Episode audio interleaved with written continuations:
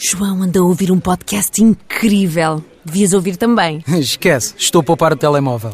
Então ouves no computador. Não dá, também estou a poupar o portátil. A sério? É pá, tu fazes com cada filme. Filme? Olha, por falar nisso, também estou a poupar a televisão.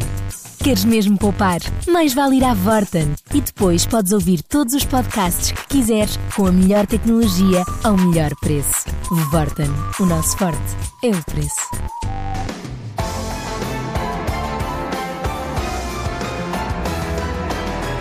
A opinião hoje assinada por Inês Cardoso. Olá Inês, bom dia.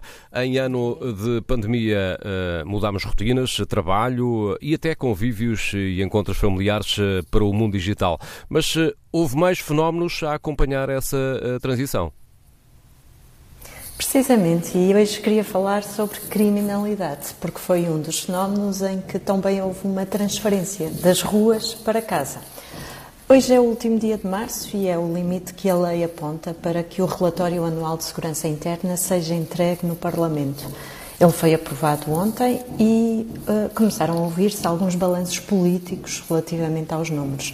O Ministro da Administração Interna, Eduardo Cabrita, congratulou-se com os mais baixos índices de criminalidade registados no país e considerou que é a consolidação de uma tendência da última década em que se verificou uma permanente redução da criminalidade.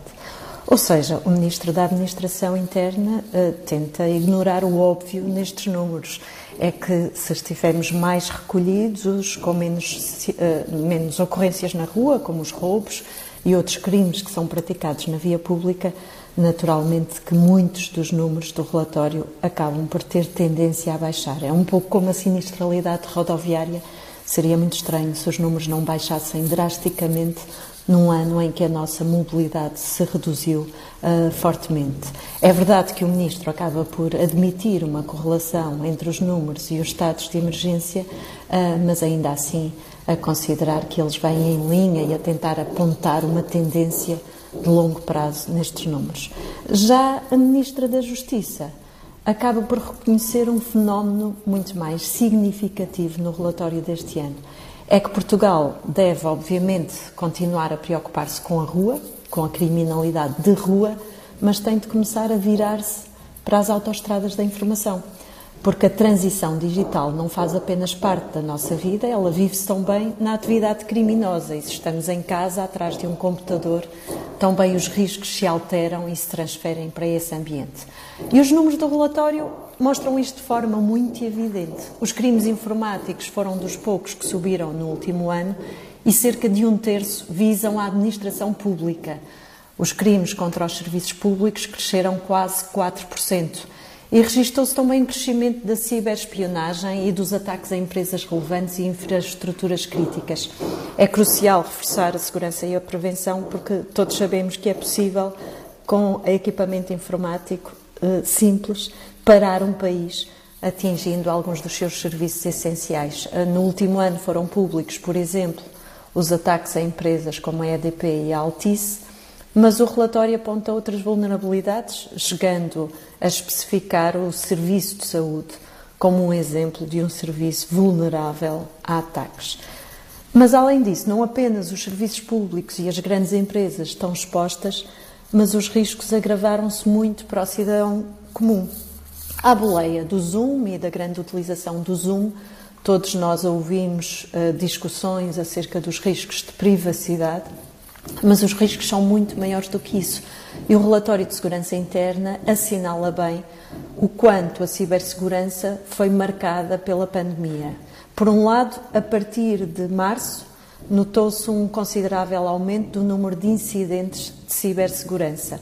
Uh, e uh, são notadas algumas tendências no relatório, porque além do uso da internet para trabalhar, houve um aumento de, do comércio eletrónico, todos passámos a fazer mais compras online e esse foi também um dos fatores de risco em que se verificaram um, burlas, uh, furtos de contactos relacionados com os cartões e outras ocorrências de segurança. Adicionalmente, também refere o relatório, a, a temática da Covid foi aproveitada para outras ações, através de phishing, por exemplo, ou aproveitando a predisposição que as pessoas tinham para querer receber informação sobre a Covid, ao estarem curiosas, muitas vezes acabaram por estar expostas a esquemas que recorreram, por exemplo, a e-mails, a SMS ou a aplicações para que as pessoas acabassem por introduzir dados indevidos e por ser enganadas. Portanto, quanto mais nos tornamos digitais, mais temos de estar conscientes dos novos riscos a que ficamos expostos. Eh, quando falamos na transição digital, quando nos falam, por exemplo, no plano de recuperação e resiliência neste eixo estratégico, investir em literacia e segurança tem de ser também uma prioridade absoluta nesta tão falada transição digital. Por um lado, ao mais alto nível, porque tem de ser assegurada a segurança dos nossos serviços públicos e das empresas mais relevantes do país, eh, bem como das infraestruturas críticas, aquelas que são particularmente relevantes na segurança nacional, mas temos também de pensar na segurança dos gestos diários de cada um de nós e temos de investir na proteção dos nossos movimentos, porque estarmos em casa por si só não torna a nossa vida mais segura nomeadamente neste nível de exposição a uma nova criminalidade.